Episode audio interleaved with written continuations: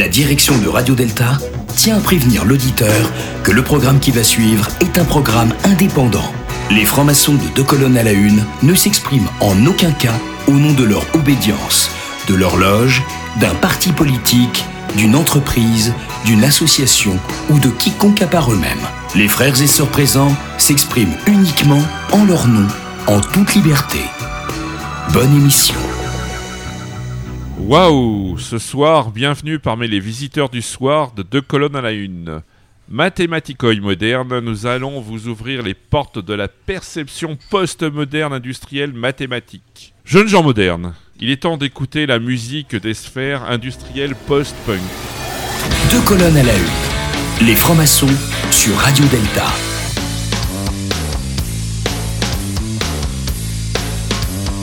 Stanislas, nous avons échappé au Blue Monday pour établir ce New Order, ce monde moderne.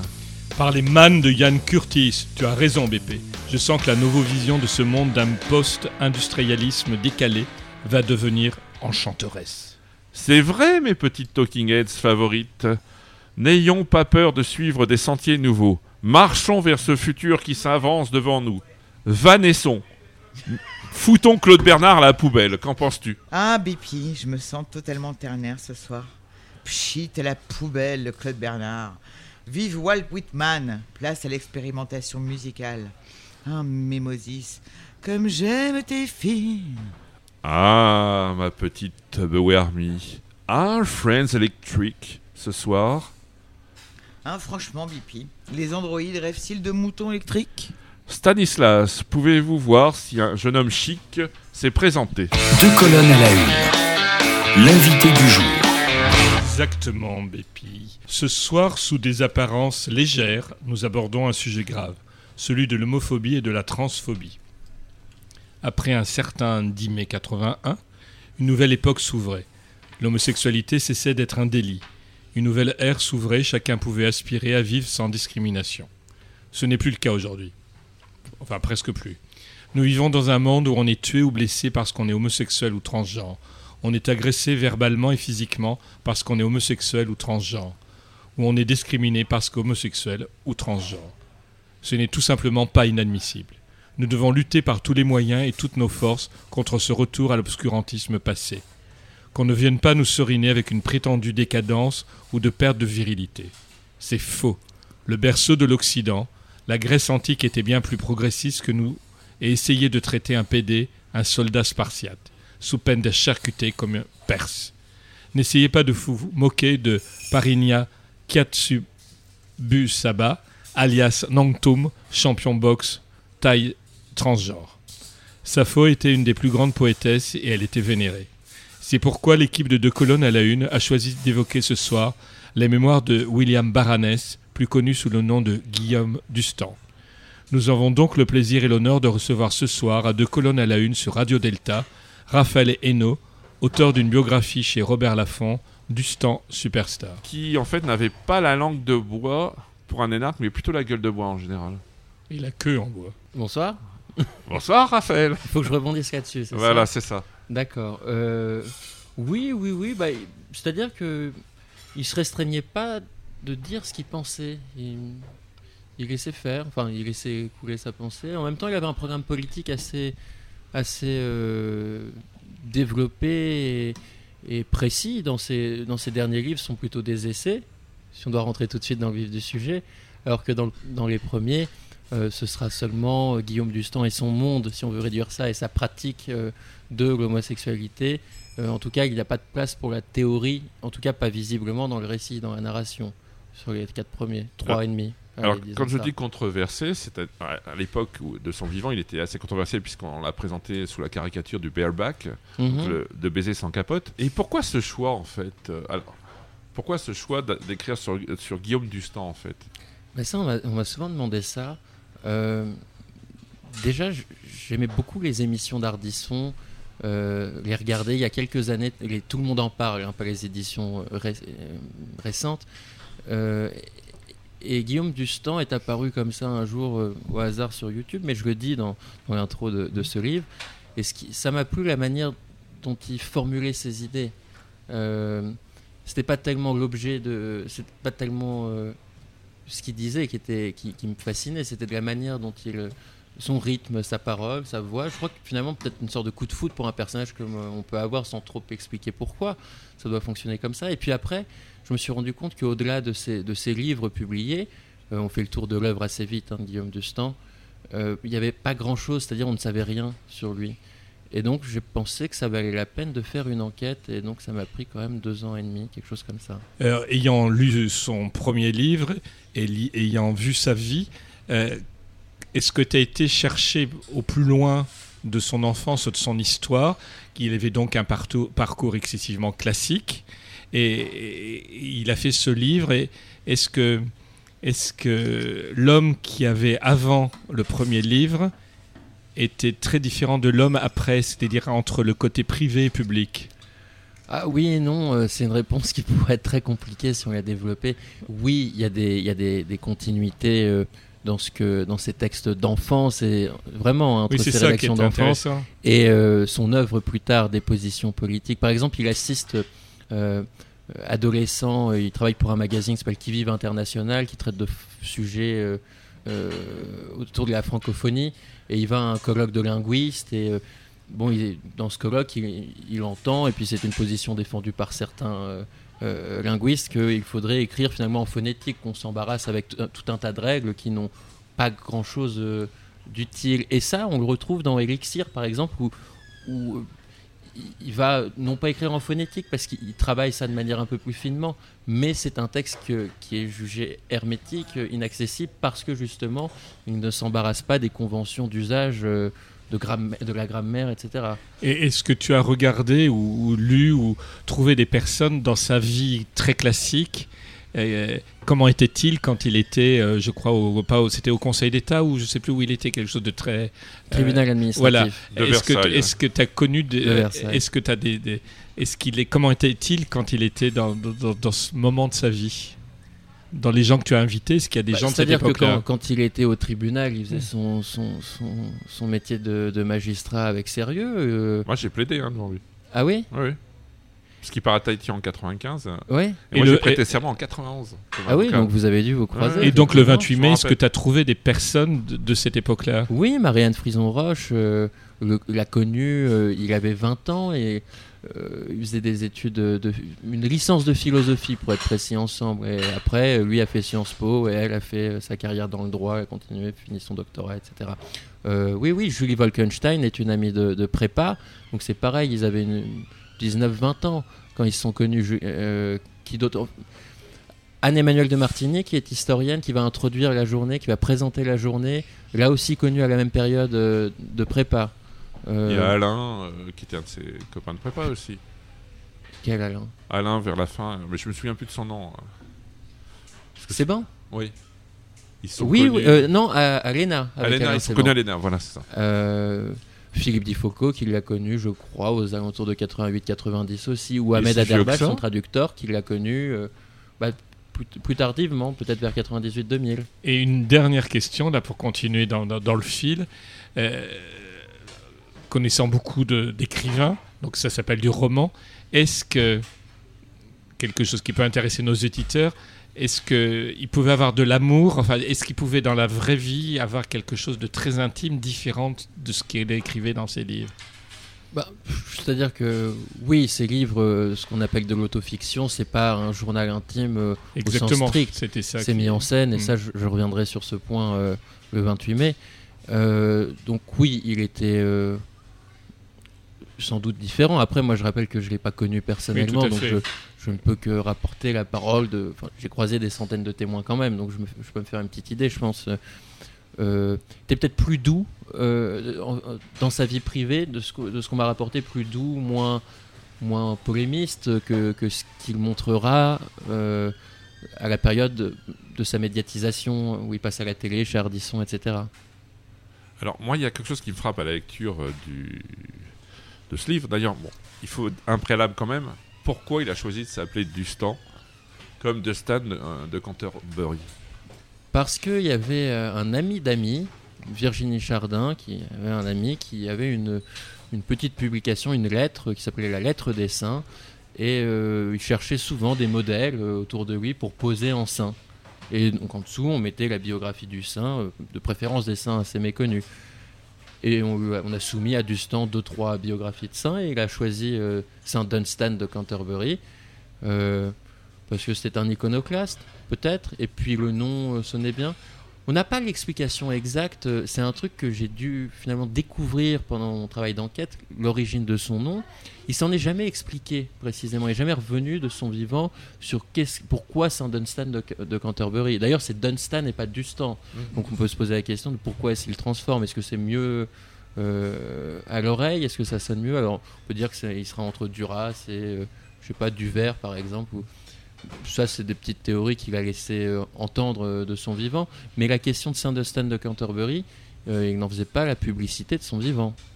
C'est pas vraiment pourquoi. On peut trouver des, on peut spéculer, on peut trouver des, des, des- des points entre la biographie de ce saint et Guillaume Dustan, côté iconoclaste, hein, comme je disais, mais par ça, je n'ai pas d'explication précise, ferme et définitive à donner euh, sur la euh, pourquoi est-ce qu'il a choisi ce. Oui, ce la nom. famille ou peut-être ses origines.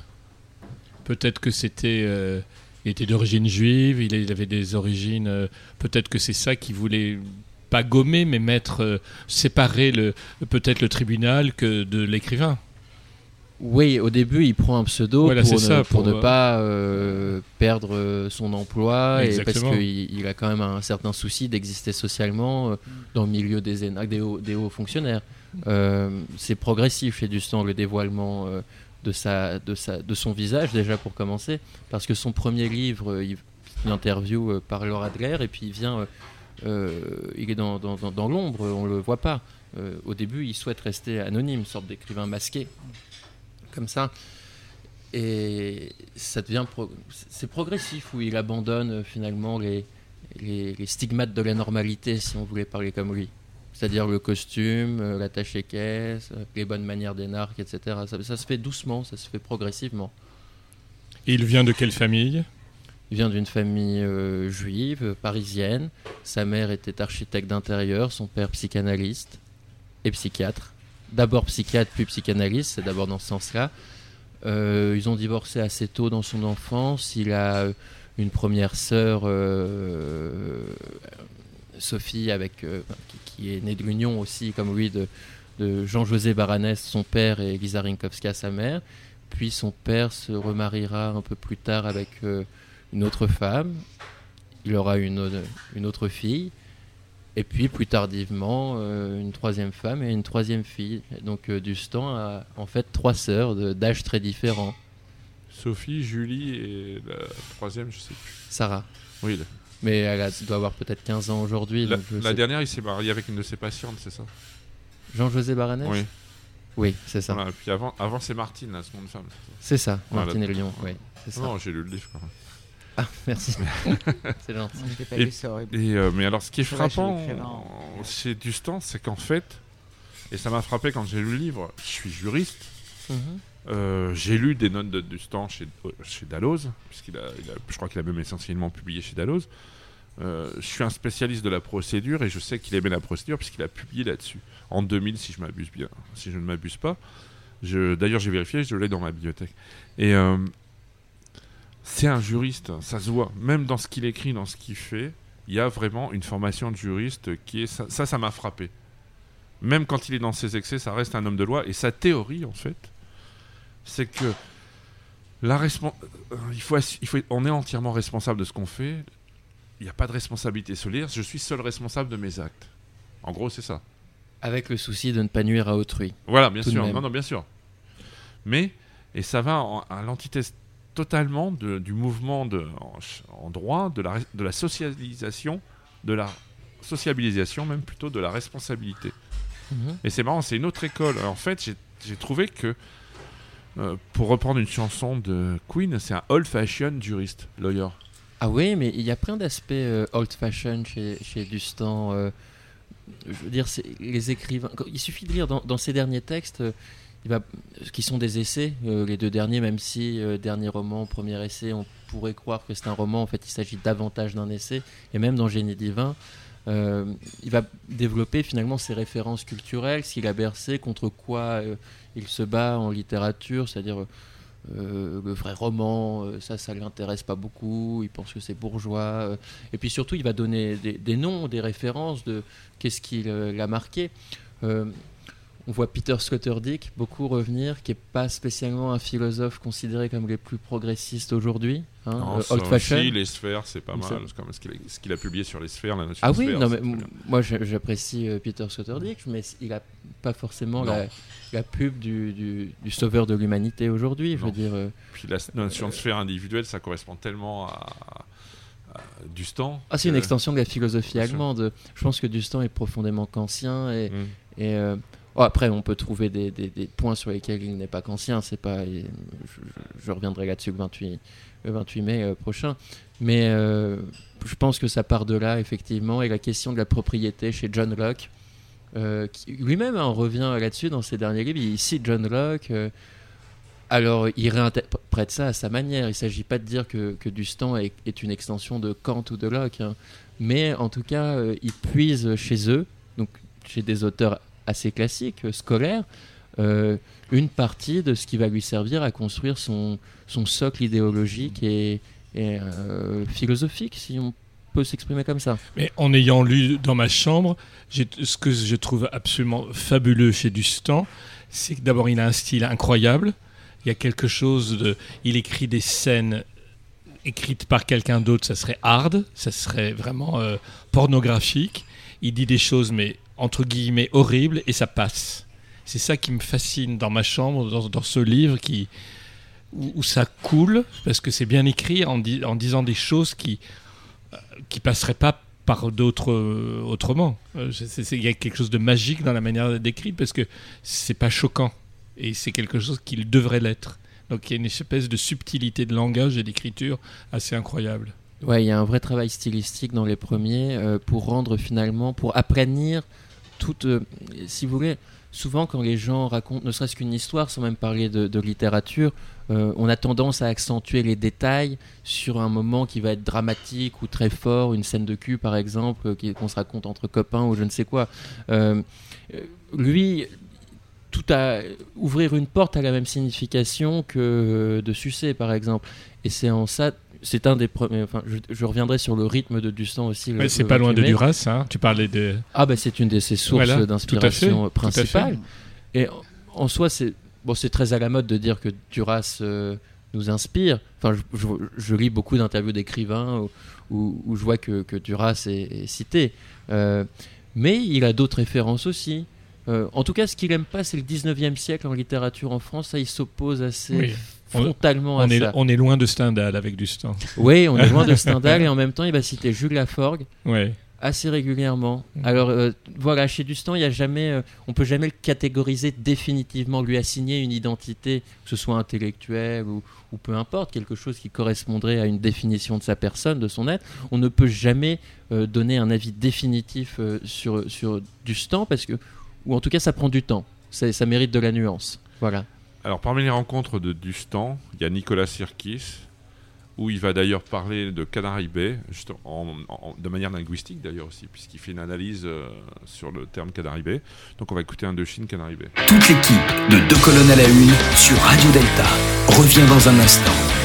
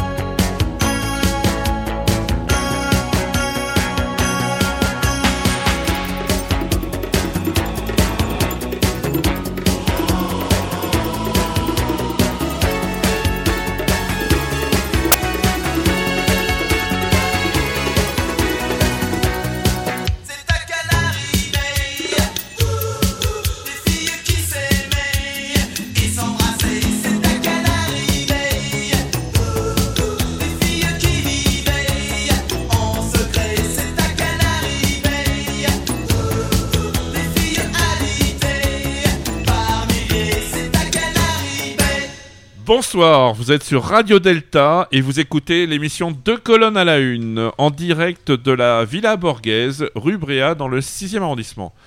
Alors, tu parlais du socle idéologique de Guillaume Dustan. Ouais. Donc, quel est son socle idéologique? Ah bah justement, c'est euh, l'objet de mon introduction la semaine prochaine. Euh, C'est-à-dire que qu'est-ce qu'a vraiment dit Guillaume Dustan Comment ça a évolué? Qu'est-ce qu'il dit depuis toujours? Qu'est-ce que ça révèle de lui? Qu'est-ce qu'on peut y voir? Ce sont toutes les questions que je vais aborder justement la semaine prochaine. Non, mais quel, quel est ça En fait, quelle est son inspiration, on va dire? Quel est son socle, son, Bah, C'est-à-dire le il, part- fondement de son idéologie il a une culture assez classique. C'est un premier prix euh, Oui, il, a eu concours le- général il en a eu deux, de en français Ouais. et en, en anglais. Voilà. Et euh, donc, quelque chose d'assez classique, vraiment. Il y a des références euh, qu'on pourrait qualifier, que lui qualifierait euh, de, de bourgeoises classiques. Euh, Flaubert, jeune, ça l'a marqué. Duras, il découvre ça assez jeune, mais maintenant, Duras est un classique. Hein. Je crois pas que ce soit très novateur de lire Marguerite Duras. Et puis, en même temps, il va toujours être, comment dire, intéressé, il va toujours s'intéresser à autre chose. Alain Pacadis, dans sa jeunesse, ça l'a intéressé beaucoup. Et puis plus tard, quand il va lancer le rayon gay, c'est lui le premier qui va en France publier de, de grands auteurs comme Judith, euh, comme pardon euh, Monique Wittig euh, ou Dorothy Allison ou comment est-ce qu'elle s'appelle Eve Ensler, les monologues du vagin oui, qui sera un succès lui partout qui dans. lancé. Oui, oui, oui, on oublie tout le temps, mais c'est un, succès mondial hein, au théâtre. Ça a dû être joué, je pense, partout. Et c'est Guillaume Dustan qui, le premier, va lancer ça en France. Ainsi que, il va aussi lancer beaucoup de, de jeunes auteurs avec des textes très intéressants. C'est- une collection vraiment. C'est surprenant le rayon gay. C'est très hétérogène dans les textes, dans les. Mais même dans les thématiques, on pourrait penser que c'est à chaque fois le sujet de l'homosexualité qui est posé sur la table. Et en fait, non. Euh, les textes sont très variés.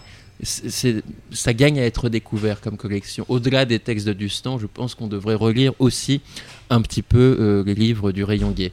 Alors, comment il découvre qu'il est homosexuel en fait? Comment est-ce qu'il découvre ça Ah, une- alors ça, Tu parles d'une scène au Trocadéro, mais il le savait avant. et- Ah, forcément. bah, il dit dans, dans- dans Plus fort que moi que L'acquis est l'inné. il le dit dans Plus fort que moi. euh, je crois que que son père avait repéré dès 5 ans qu'il matait le paquet des mecs sur la plage. Alors est-ce que ça, ça te dit Enfin, j'en sais rien. J'ai pas, j'ai pas son rapport. Enfin, je suis pas dans son corps, dans son esprit, donc je vais pas parler à sa place. hein. Mais euh, bon, son coming out, il l'annonce à sa mère. On peut dire que c'est plutôt bien reçu dans sa famille. Il le cache à son père. À quel âge il a fait son coming out avec sa mère? Alors, si je me souviens bien, c'est marqué hein, dans mon livre, hein, 15 mais ça ans, fait quand crois. même un an et demi qu'il a été publié. 15 ans, c'est exact. Et mais c'est bien reçu, hein, c'est pas, il est pas euh, foutu dehors, il finit pas euh, dans la rue. Euh, je sais pas. euh. Après, lui, va, va, va le vivre assez mal. euh, le- la question de la honte revient assez souvent chez Dustan, surtout dans ses textes tardifs, si je peux dire ça comme ça. Euh, Et le rapport à la maladie la honte. ah oui, ça va changer évidemment. va la maladie va être un, un- un- un point de bascule de, de son existence. Mais enfin, en tout cas, il n'a pas attendu d'être séropositif pour être dépressif. hein. Ça, euh, lui-même euh, donne la source de son tempérament dépressif. Euh, bien, enfin, en tout cas, la source est bien antérieure à la date de sa contamination. Il le dit d'ailleurs, euh, euh, pas dans un écrit, mais je crois dans une émission, il le dit d'ailleurs qu'en fait, on peut pas vraiment apprécier ce qu'il ressent, puisqu'il dit nous, a, moi j'ai une honte de ma sexualité, j'ai dû la cacher parce qu'on avait honte, alors que c'est scandaleux. Ouais, c'est comme ça qu'il justifie sa bisexualité refoulée, parce qu'il se définit souvent comme bisexuel. Ça, c'est assez surprenant. On voit Dustan, on lui met l'étiquette écrivain, au- auteur gay directement, et lui, à de nombreuses reprises, va se définir comme bisexuel entre guillemets contrarié. Contrarié parce qu'il pense que en tant que séropositif c'est une responsabilité trop lourde à faire porter aux femmes que de les exposer au virus euh, au VIH c'est intéressant puisque pour le coup il contredit un peu quoique non il contredit pas la question de la, responsabilité individuelle mais il en donne euh, un, cas pratique et une réponse à un cas pratique. C'est-à-dire que lui se sent pense que effectivement c'est trop lourd de faire porter ça aux femmes alors que c'est un truc euh, que lui dit bah, c'est entre garçons on fait ça entre nous et ça ne regarde que nous finalement voilà Et puis, donc, en fait, euh, chez les francs-maçons, on il y a une maxime, qui, une sentence, vous l'appelez comme vous voulez, c'est euh, connais-toi toi-même et tu connaîtras l'univers et les dieux. Lui dit en fait je me connais à travers le sexe. C'est le sexe qui me permet, euh, d'ailleurs dans ton livre tu as un développement là-dessus, où il dit en fait à travers le sexe je me réalise, j'apprends à me connaître moi-même. Alors, euh, le corps plutôt, pour être précis, je dirais que c'est plutôt à travers son rapport au corps, et ce serait un rapport qui serait euh, un rapport empiriste, euh, où tout ce qui, toute, la seule source de connaissance, tout ce qu'il sait, viendra de ce qu'il a expérimenté. Et ça, c'est particulièrement vrai dans ses trois premiers livres. Ça va changer à partir du moment où il va commencer à faire de, la théorie politique et qui va de la théorie, de la critique culturelle aussi, puisqu'il va dire, finalement, il va ériger des nouveaux canons à, sa manière euh, dans ces domaines-là. Et ça, ça va changer. Mais effectivement, les, premiers textes et ceux qu'on retient principalement de Guillaume Dustan quand il s'agit de le définir, c'est-à-dire les trois textes publiés chez Paul, euh, eh bien là, oui, euh, tout, tout ce qu'il semble connaître semble venir, pour doubler le semble, semble venir de la sensation, de l'expérience. Et en ça, il est empiriste jusqu'à la moelle, a priori. Empiriste ou positiviste du sexe? Ah non, il serait pas positiviste, surtout qu'il dirait que le positivisme, c'est une construction qui à terme se déconnecte forcément de la réalité. Enfin, il tournerait le sens de positivisme dans ce sens-là, je pense, hein, puisqu'on retrouve dans ses textes sur le droit, je ne sais plus si j'ai coupé ou pas, ce, parce que le, le- bouquin à, la page euh, à l'origine fait 600 pages, et bon, euh, mon éditeur euh, trouvait que c'était beaucoup pour une première biographie d'un écrivain qui jugeait lui pas si important.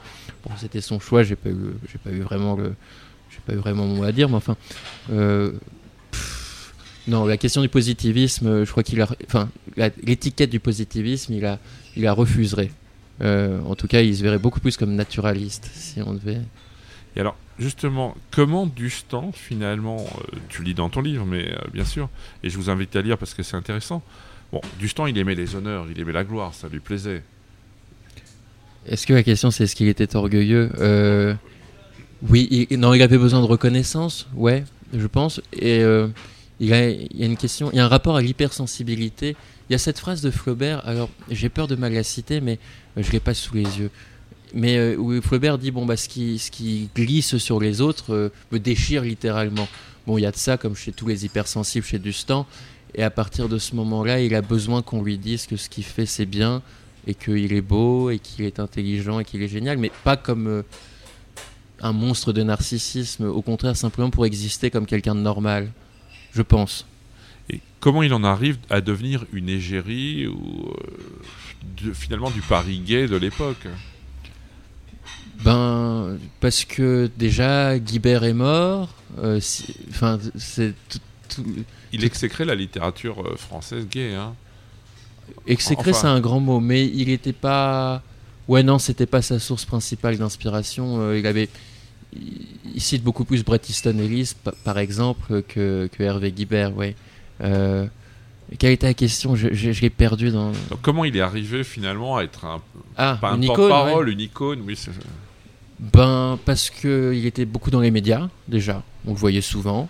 Le coup de la perruque, moi je m'en rends compte, mais euh, quand bien même il est apparu que, allez, deux fois à la télé et puis quelques fois à des événements à Paris avec une perruque, mais très sporadiquement, hein, c'était pas un truc qui vivait Oui, pas avec une une- perruque à paillettes sur la tête. verte. Bilal a une perruque aussi. Oui, bah c'est repris maintenant et, et- et c'est bien d'ailleurs que ce soit normalisé entre guillemets. Enfin, quoique non, normalisé, il a été, il a été victime d'une campagne d'homophobie, ce, ce garçon. euh, Énormément. Ouais, ouais, donc non, c'est pas normalisé. C'est- D'ailleurs, quand on y pense, bah, voilà, je m'auto-corrige, mais c'est c'est fou de se dire que Dustan est arrivé avec ça bah, il y a 20 ans à la télévision et qu'aujourd'hui ça fasse encore polémique et qu'on a bien vu que Dustan n'a pas mené la civilisation française ou mondiale ou l'humanité à sa perte parce qu'il s'est exprimé d'une manière entre guillemets non conventionnelle avec une apparence en tout cas non conventionnelle à la télévision qui elle était forcément conventionnelle. Donc son talent combiné à son tempérament peut-être un peu polémique, euh, provocateur on dirait, quoique, enfin disons ça comme ça, Sagittaire. Et son exposition à la télé et à la radio, bah, ça fait que oui, il est devenu une icône. Et puis je pense que euh, il y a plein de, de garçons qui en lisant Dustan, Dustan disent bah enfin on parle de moi, Exactement. Euh, ça me J'ai pensé à ressemble. ça. Ça rassurait les gens. voilà. Puis Ça- même pour ce- cette époque de maladie, c'était très rassurant. Ouais, Si lui le fait, on peut le faire. ouais. Mhm. Bah, Il n'y a pas de jugement. Bah, c'est animé par une pulsion de vie, Dustan. Mhm. euh, quand bien même on peut trouver des quelque chose qui a à voir avec l'autodestruction dans sa personne et dans son œuvre. On peut trouver des traces de ça. Ça répond à mon sens à un principe de vie quand même ce qu'il écrit. Alors d'abord d'urgence parce qu'il pense qu'il va mourir et puis après euh, je sais pas, je pense qu'il je pense qu'il il aurait dû être une sorte de gourou ou quelque chose comme ça. Et puis il y a aussi, c'est qu'un livre est imprimé, donc les gens peuvent mourir, il restera leur, leur œuvre. Bah donc oui, c'est c'est dire c'est l'immortalité. Oui, c'est ça qui est formidable, en, qui est puisque- mis en cause. Aujourd'hui, euh, j'ai fait ma biographie est sortie en février 2018. Depuis, il y a eu deux pièces de théâtre, une exposition. Là, on va projeter ces films juste après, le lendemain du. Alors, c'est pas moi qui m'organise ni qui, organise ni les pièces de théâtre ni euh, l'exposition, c'est d'autres personnes, mais à peu près tous de ma génération. Alors, je suis content si la si la redécouverte de Dustin entre guillemets a permis une sorte d'appel d'air, ou alors euh, simplement j'ai j'ai humé le zeitgeist, l'air du temps, et puis j'ai sorti ça au bon moment, j'en sais rien. Mais euh, je suis content si ça permet de le redécouvrir et qu'on se rende compte qu'il est toujours actuel, parce que je pense que chez plein de jeunes qui le connaissaient pas à l'époque, qui pour eux, la polémique Act Up, Dustin, Berbach, tout ça, c'est un truc assez lointain, inexistant même, puisqu'ils le connaissent pas. Bien, en découvrant ça, euh, que ça résonne toujours en eux comme quelque chose de, comme un message de vérité. euh, comme un mode de donation de la vérité, si on parlait sur un mode un peu plus philosophique, bah, je pense que c'est bien. Et Dustin, euh, s'il peut aider plein de gens à se sentir mieux avec eux-mêmes, d'ailleurs, ça se restreint pas à l'homosexualité. hein, Tout à fait, c'est ce que je pensais aussi, tout à fait. Voilà. À toute cette génération qui est. Il y a beaucoup de jeunes maintenant qui sont asexués, et qui sont en rien. Donc, de, il, y a eu les, il y a eu les années 68, la libération sexuelle. Donc, c'est leurs grands-parents, ils se disaient qu'est-ce que c'est Ils sont fous, ils sont des choses.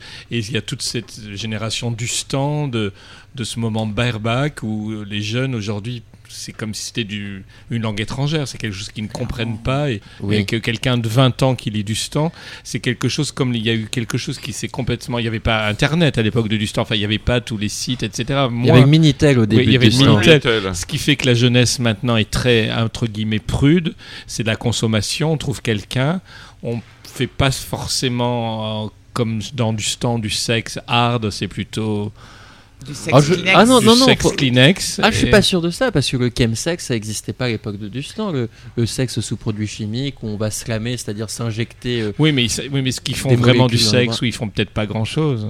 Ça, c'est la question. Est-ce que le sexe est au, au cœur de la pratique du chemsex ou est-ce que c'est le chemical, le, le Ouais. produit qui est le centre, de, Ouais, enfin, qui est en je- tout cas le cœur du truc? J'ai bien peur Je que ce soit pas. que le produit. Ah, je sais pas, j'ai pas de réponse définitive Non. là-dessus, mais Il se y a sans doute des, des, des, des pratiques hard chez les jeunes. Enfin, je, je suis pas dans. Mais dans y a-t-il des écrivains le- jeunes qui écrivent euh, à la Dustan Est-ce qu'il y a eu d'autres Dustan après? Il n'y aura jamais d'autres Dustan. Euh, dans Mais le sens, littérature comme cela. bah, dans le sens où lui, il arrive à encapsuler.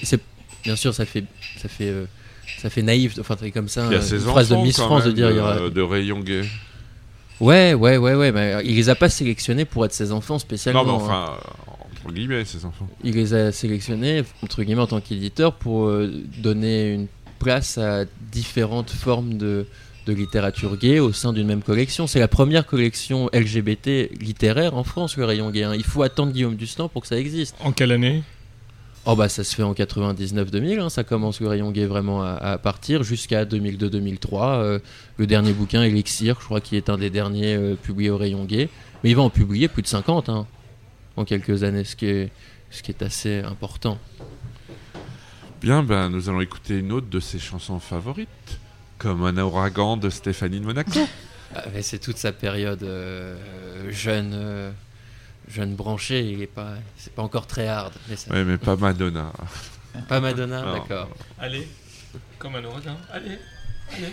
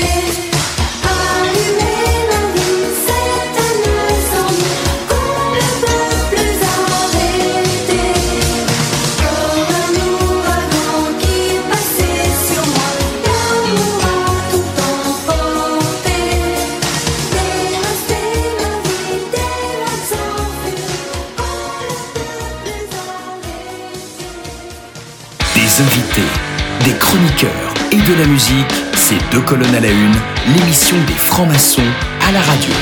Alors, bienvenue à tous sur Radio Delta, euh, dans ce magnifique restaurant excellent, divin, Villa Borghese, dans le 6e arrondissement, en compagnie du beau et talentueux, et je dois le dire, je suis à côté de lui, beau et talentueux Raphaël, Raphaël Hainaut, pour la biographie de Dustan. Euh, absolument passionnante. Euh, je vous conseille à tous d'acheter ce bouquin. Euh, vous, en apprendrez plus sur l'homosexualité et les débuts justement de, ces hommes pas, pas vraiment révélés, qui aujourd'hui se révèlent beaucoup plus pour notre plaisir à tous, hommes ou femmes. Euh, voilà, nous combattons, nous, euh, francs-maçons, euh, l'égalité des sexes et l'égalité. Non, l'inégalité des sexes. N'importe quoi, Bipi. Toujours en train de me perturber. Et voilà, donc je vous conseille à tous ce livre. qui moi personnellement m'a appris beaucoup de choses et me, et me rappelle des, des années, me ramène à des années à mes années euh, palace, à mes années bain-douche, euh, voilà, où je voyais tous ces hommes absolument charmants, euh, déguisés. euh, euh, voilà, et cette musique, et voilà, et ça me ramène à des, à des souvenirs incroyables. Et merci Raphaël euh, de nous faire partager ça. Euh, malgré tes 28 ans, euh, tu, Ah, merci euh, à tu vous, surtout. Voilà, Alors, je de. Je vais juste faire une parenthèse puisqu'on parle des années Palace. Parce qu'ils l'ont réédité, c'est un jeune homme chic de Ouais. euh, d'Alain Pacadis. C'est un son journal sur deux ans, on va dire, de trois ans. Et euh, ça complète du stand. Je dirais qu'en fait, il y a Pacadis, puis après il y a du stand. C'est ce que je disais tout à l'heure. Il y a le punk et la new wave. Alors ça, je veux pas, je veux pas te donner cette analyse-là d'une manière définitive parce que c'est un truc. que- C'est vrai que Dustan cite Pacadis, il cite un jeune homme chic et euh, jeune, c'est une figure assez importante euh, à laquelle il aimerait ressembler, Alain Pacadis.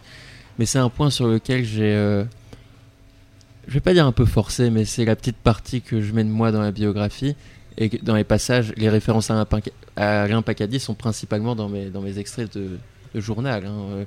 Donc c'est euh, une connexion que je fais moi. mais Avant du stand, je- j'étais, euh, je dois dire, assez fasciné par Alain Pacadis. euh, Et Yves Adrien aussi. et Yves Adrien, mais plus Pacadis, parce qu'Yves Adrien, il y a le côté technique euh, dans l'analyse de la musique qui, je, je suis très admiratif et euh, Plus son et- retour et- au catholicisme. Ouais, tout ça, oui, je trouve ça formidable, sans doute. Euh, L'écrivain est un excellent écrivain, immense écrivain, Yves Adrien, même s'il n'a pas beaucoup écrit en volume. Mais euh, Pacadis m'a touché beaucoup plus directement. C'était quand j'ai rencontré Jenny Belair, et c'est écrit dans, dans mon bouquin, quand j'arrive à Paris, je rencontre Jenny, qui était la physionomiste du Palace dans ces années-là. Si Et qui a connu du stand d'ailleurs. Qui a connu du Il plus tard, toujours ouais. soutenu d'ailleurs aussi, également. Qui l'a toujours soutenu, oui, oui, oui, oui. Jenny a pas peur de soutenir euh, les maudits. On va dire ça comme ça. Et ça nous permet justement d'introduire, je dirais, la- le côté obscur peut-être pour euh, paraphraser euh, Star Wars de du stand, à savoir toute cette polémique sur le bareback. Ouais, ouais, ouais, ouais, ouais, ouais. Mais c'est, je pense que c'est, c'est très surfait euh, ce qu'on en a retenu, l'image du grand méchant barebacker. Dustan n'a jamais dit contaminez-vous. C'est formidable d'être séropo. Il a jamais dit ça, il a jamais écrit ça, il a jamais sous-entendu ça. Au contraire, euh, sa séropositivité, ça lui fait un choc, hein, c'est le moins qu'on puisse dire. Surtout à une époque où il pense qu'il va légitimement mourir. Non, ce qu'il ce qu'il défend, c'est la responsabilité individuelle. Il part de ce constat que dans le milieu qu'il fréquente, dans les milieux qu'il fréquente, la plupart des garçons sont comme lui, c'est-à-dire séropositifs, et que ben n'importe qui, enfin ça c'est un truc assez général, mais euh, coucher avec un préservatif, c'est pas ce qu'il y a de plus agréable. Et je crois hétéro, homo, enfin je connais peu de gens qui ont un fétichisme du préservatif, bien que probablement que ça existe. hein. Oui, il dit Euh, même que ça empêche de bander en fait. hein. Ouais, bah voilà, c'est ça. Donc lui, il dit tous les gens qui ont un minimum le sens du sexe euh, savent que c'est mieux sans préservatif. Donc il part de ces deux constats-là. Je suis dans un milieu où tout le monde est déjà séropo. On va pas redevenir séropo une seconde fois. Enfin, la théorie de la surcontamination, c'était à l'époque, euh, il n'y avait rien d'avéré. hein. Et euh, deuxième truc, c'est que c'est évidemment plus agréable de, de, de coucher sans préservatif. Donc si on fait de mal à personne, puisque son partenaire est déjà séropositif et consentant, c'est-à-dire il, était, il, est- il connaît euh, le statut sérologique, enfin tout, tout est- il n'y a pas de, il y a pas de, de- de- de- comment, euh, on, on contamine pas, on perce pas une, un préservatif en douce, c'est pas ça du tout que Dustan raconte, hein, c'est pas, ça a existé euh, Oui, sans ça a doute. hein. existé, ça, genre. Ouais, ouais, mais c'est euh. pas du tout l'objet de Dustan. Ça, c'est lui, il demande simplement le droit d'avoir une sexualité comme tout le monde. C'est-à-dire que c'est pas parce que entre guillemets il est malade que on va lui imposer un préservatif, c'est-à-dire une sorte de, de- déjà de, de de paroi entre lui et l'extérieur, entre lui et l'autre. Et euh, c'est dans ce rapport-là euh, qui, développe tout son truc sur la responsabilité individuelle. Alors la question de la polémique, Act Up, euh, principalement euh, derrière Didier Lestrade à l'époque, embraye là-dessus en disant que Dus- Dustan est un danger finalement. hein. Alors je ne vais pas rentrer en détail sur tout ce qu'ils ils disent de Dustan, etc. Mais bon, c'est l'idée que c'est un danger. Danger pour qui? Pour la communauté gay. Pourquoi Parce que il est contre le tout capote, le 100% capote, et que dans la tête des militants, de beaucoup de militants d'Act Up, comme on l'a vu dans 120 BPM d'ailleurs, euh, eh bien ils ont l'habitude autour d'eux que les gens meurent, et donc finalement le, préservatif c'est le seul rempart contre la mort. Et Dustan arrive juste après ça, et fait sauter ce rempart. Alors ça pose problème. Euh, voilà ce qui va se passer. Le problème, c'est qu'après, on va lui coller cette image, on va l'inviter sur les plateaux télé en disant Alors, euh, vous défendez le bareback, en- sans expliquer vraiment. On dit oui, bon, sexe sans préservatif, mais les gens probablement s'imaginent que du stand contamine sans rien dire d'autres personnes en douce ou je ne sais quoi. C'est pas le cas du tout. Et j'ai fait. euh, ouais, plus de deux ans d'enquête, j'ai interviewé des amants, des, des- des proches, des amis, des amis d'amants, enfin de pff, un- beaucoup de gens différents, de plein de milieux, de plein d'époques. euh, et il y en a aucun qui m'a dit Ah, j'ai été contaminé par Guillaume Dustan. Jamais. Jamais. Soit ils- la plupart étaient déjà séropos d'ailleurs, hein, je pense. Euh, ou... Mais bon, c'est. Mais est-ce que lui pouvait comprendre euh, qu'en fait, euh, on a une vision différente? Ah mais il le comprenait, ce qu'il comprenait pas c'était qu'on s'en prenne à lui, qu'on le désigne comme ennemi public, qu'on mette son portrait dans des affiches dans le marais, qu'on lui interdise l'accès à certaines soirées, qu'on euh, qu'on lui refuse de le servir dans certains bars et qu'il il ait une partie de la presse. Euh, parce que ce qu'il faut pas oublier c'est qu'à l'époque Act Up est quand même financé en partie par Pierre Berger etc. Et donc il y a Tétu aussi, Euh, donc Tétu va avoir des positions beaucoup plus pro Act Up que pro Dustan. Donc lui il se sent isolé au sein de la communauté à laquelle il, il pense appartenir, si communauté euh, il y a, si ça existe, parce que c'est quand même euh, qu'est-ce qu'une communauté gay ou pas? Enfin, je sais pas, pas l'objet du débat de façon maintenant, mais euh, oui, et puis ça le touche encore une fois comme hypersensible. Euh, moi, j'ai vécu ça en, sortant ce livre. Quand on a une critique positive, même si on a 30 critiques positives, des gens qui vous disent ah c'est génial, c'est formidable ou quoi, le mec qui va vous taper, même si c'est injuste, même si les arguments ils sont bidons, même s'il y a strictement rien, ça va beaucoup plus vous impacter que tous les commentaires positifs. Alors, je, je, sais- je dirais pas que Dustan été euh, pensé comme moi parce que, parce que je ressens ça et donc c'est une vérité absolue euh, à laquelle tout le monde doit croire. C'est pas ça. Non, c'est simplement que ça fait beaucoup plus mal les critiques que. Une critique euh, vaut peut-être, je sais pas, c'est pas un, c'est pas un barème, mais ça vaut peut-être 10 critiques positives, euh, une critique négative. C'est fou, mais c'est comme ça. Alors, tu n'es pas obligé de me répondre, puisque dans ton livre, il y a beaucoup euh, de. Dans les notes, entretien avec l'auteur. Euh, Est-ce que tu as essayé d'en parler avec l'estrade? Est-ce que tu as essayé de l'interviewer? La première personne que j'ai interviewée pour ce, bouquin, tout au début, tout au début, vraiment le bouquin n'était pas signé chez Robert Laffont, il n'y avait rien du tout. Première personne, j'ai été voir Didier Lestrade, prendre un café avec lui, il est, passé à Paris, on s'est vu au croisement boulevard Voltaire et rue de Charonne, au Rouge Limé un après-midi. Euh, on a discuté une heure ou deux, de manière très cordiale, j'ai jamais eu de tension avec Didier Lestrade. Et Didier Lestrade considère aujourd'hui qu'il serait ami avec, euh, avec Guillaume Dustan. Après, c'est une autre époque, comme euh, vous disiez tout à l'heure, c'est une autre époque. Euh, les rancœurs du passé sont pas se transposent pas forcément dans le présent. C'est pour ça que maintenant, peut-être que maintenant, Dustan est déchargé un petit peu de sa, de- de toute sa force. Négative. Ouais, voilà, négative, on peut dire ça comme ça, ou son aura euh, sulfureuse. C'est peut-être le moment de redécouvrir et d'aller approfondir ce qu'il disait sur la question de la responsabilité individuelle. Il a écrit une tribune dans, dans- dans Libération, euh, je crois que c'était en 2000, euh, qui s'appelle La capote n'a jamais existé. Alors, ce titre est très provocateur, évidemment, mais quand on lit la tribune, on voit qu'il y a autre chose. Il dit, il a, encore une fois, hein, je peux m'avancer euh, sans aucun risque, hein, il a jamais dit euh, contaminez-vous les uns les autres, euh, allez-y les séropos, contaminez les séronègues. Il a jamais dit ça, c'est absolument pas son propos. Et d'ailleurs, la question du sans préservatif occupe une place assez mineure dans son œuvre. Faut bien le dire. Et c'est comme si on reprochait un, un film porno que les acteurs couchent sans préservatif. Parce que Dustan, il théorise pas le berbac au début. hein. Il parle de sa vie, de sa pratique. Peut-être qu'il romance, etc. Oui, bon, d'accord, c'est quand même auto-fiction. D'accord. Mais il en fait pas toute une théorie, il en fait pas tout un fromage, si j'ose dire, sur la question du berbac. hein. Comme quand on regarde un, un film pornographique, il va pas y avoir toute une introduction pour expliquer le choix ou le non-choix de porter un préservatif. L'action se passe, les acteurs font leur truc, et puis, et puis voilà. Et là, c'est à peu près le même truc. Le seul problème, c'est que ça se passe juste après les années, entre guillemets, sida, c'est-à-dire les années euh, avant la trithérapie. Oui, beaucoup meurent. Et lui il arrive juste après, il arrive l'année des trithérapies quasiment du temps. Donc on peut dire qu'il n'a pas laissé beaucoup euh, aux, gens le temps de, faire le, changement euh, dans leur tête. Bon, c'est chose qu'on pourrait lui reprocher éventuellement, mais enfin, si on lit en détail, encore une fois, c'est absolument pas un message de mort, Guillaume Dustan. Et ça, c'est intéressant maintenant que euh, le contenu négatif est entre guillemets évaporé grâce au temps.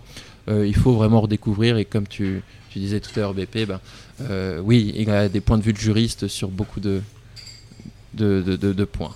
Voilà. Eh bien, donc, euh, l'émission arrive quasiment à sa fin. Euh, donc, le 28 mai. On va conclure là-dessus. Alors, le 28 mai, ça se passe dans le bâtiment Olympe de Gouges à Paris Diderot, donc dans le 13e arrondissement. Le bâtiment Olympe de Gouges, je, donne à titre indicatif aux ceux qui, à ceux qui, comptent euh, venir. Un grand bâtiment en verre et la salle M19 dans laquelle se passera euh, la journée d'études, euh, eh bien, est accessible dès le rez-de-chaussée avec un panneau N- M19.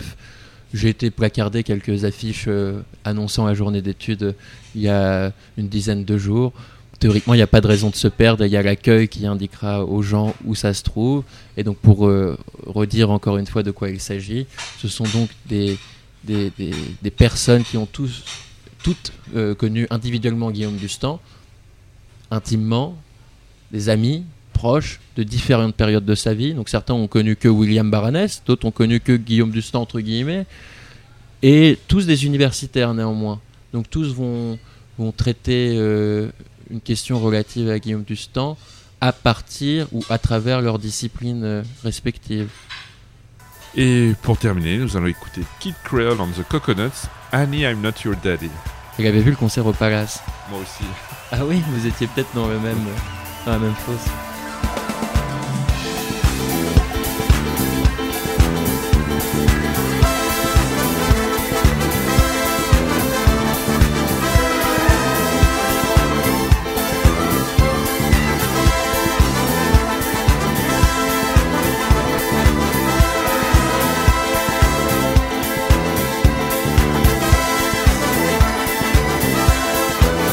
Retrouvez Deux colonnes à la une en podcast sur deltaradio.fr.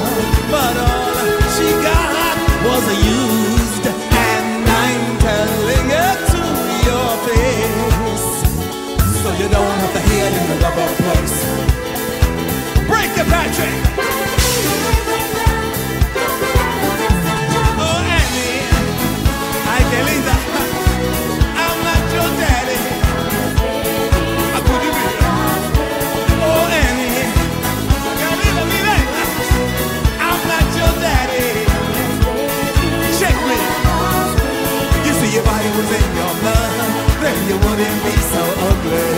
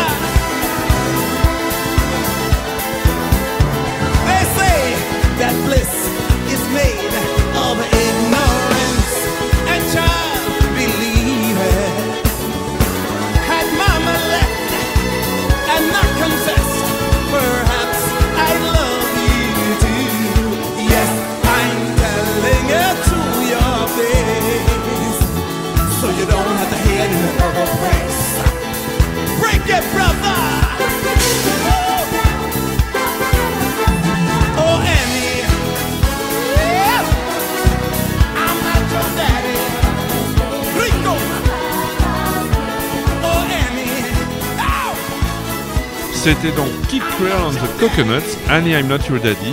Vous êtes en direct euh, à l'émission De Colonne Online sur Radio Delta, en direct également de la Villa Borghese.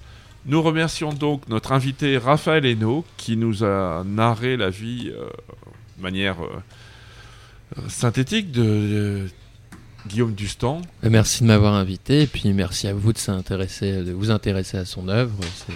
C'est touchant. Bah, c'est un de nos derniers polémistes, je pense qu'il n'y en a plus beaucoup maintenant, parce que c'est quand même un polémiste, mais on va pas revenir sur... euh, Non, c'est vrai, la presse le présente souvent comme le dernier écrivain maudit. Donc il doit y avoir euh, un fond de vérité là-dedans au moins. Joy is not a division. Transmission is a pleasure. Vous pourrez vous désinhiber avec les effluves du podcast de l'émission sur Radio Delta. Nous ne sommes pas des poulets psychos ni des stooges. Et dans les prochaines émissions, nous voyagerons dans les plus lointaines contrées que l'esprit humain ait pu visiter pour se connaître lui-même. Ce n'est pas tout, mais la piste de danse est brûlante et nous avons tous envie de nous trémousser dessus. Oh oui, par toute ma blondinitude infinie, I want to check my body pour m'ouvrir sur les, toutes les particules élémentaires de la Transcendencing Ballroom. Étendons le domaine de la Lune. Un blue rondo à la turque nous entraîne Me and Mr. Sanchez sur la piste de danse. Ah, l'univers pourrait s'écouter que l'homme juste danserait sans détonner. Vanessa, tout va bien? BP, she's lost control. Bye Technicart, bye Juve, bye the City of Dust. I need a drink. Euh, BP, le bar est prêt? I can get no satisfaction. Divo du bar. Allons vers la transe mystique du drink. Direction les bains douches. Was not was, not love lost. Deux colonnes à la une. Les francs-maçons sur Radio Delta.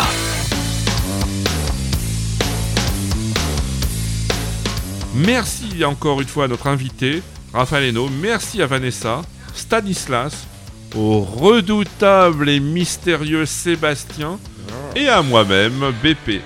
Je déclare fermer cette plus ou moins respectable émission. On se retrouve en boîte.